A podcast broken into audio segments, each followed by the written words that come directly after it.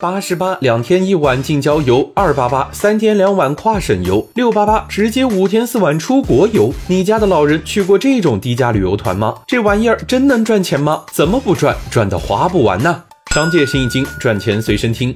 小张想破头都想不明白，他八百块也买不到一张单程机票，却看见自家老太太花八百块就能出国玩五天，包机票、包门票、包吃包住，还送拉杆箱。小张当时就绷不住了，都是旅游，为啥夕阳红这么便宜？因为成本本来就低呀。先说机票、门票、订酒店，团队预订比个人便宜得多，再加上旅行社才知道哪里的酒店最便宜。一些酒店分布在热门城市的边缘地带，散客嫌这里远，本地人也不会来这儿住。旅行团却是这里的老主顾，我就被骗去住过离曼谷市区五十公里的郊区酒店，而且大部分老年人都是吃苦耐劳过来的，对于住宿出行的要求其实很低，一千多公里的硬座，年轻人吃不得这个苦，老太太乐呵呵的就去了。还有那些装修简陋、卫生堪忧的招待所，也基本都是夕阳红旅行团在这里落脚。就是出门玩，老年人也能给旅行社省一大笔钱，因为老人票免费呀，直接立省百分百。除了成本低，老人们甚至能给旅行团挣钱。你也许知道什么是购物团，就是那种景区游览三十分钟，然后去购物点停留两小时的团。什么乳胶枕、芒果干、宝石项链、越南咖啡，不同的城市同样的货，走进去准能看见一排老太太在里面吹空调。那你知道什么是买房团吗？就是明着带你去旅游，实际带你去看房，什么海景房、避暑房、养老房、度假房，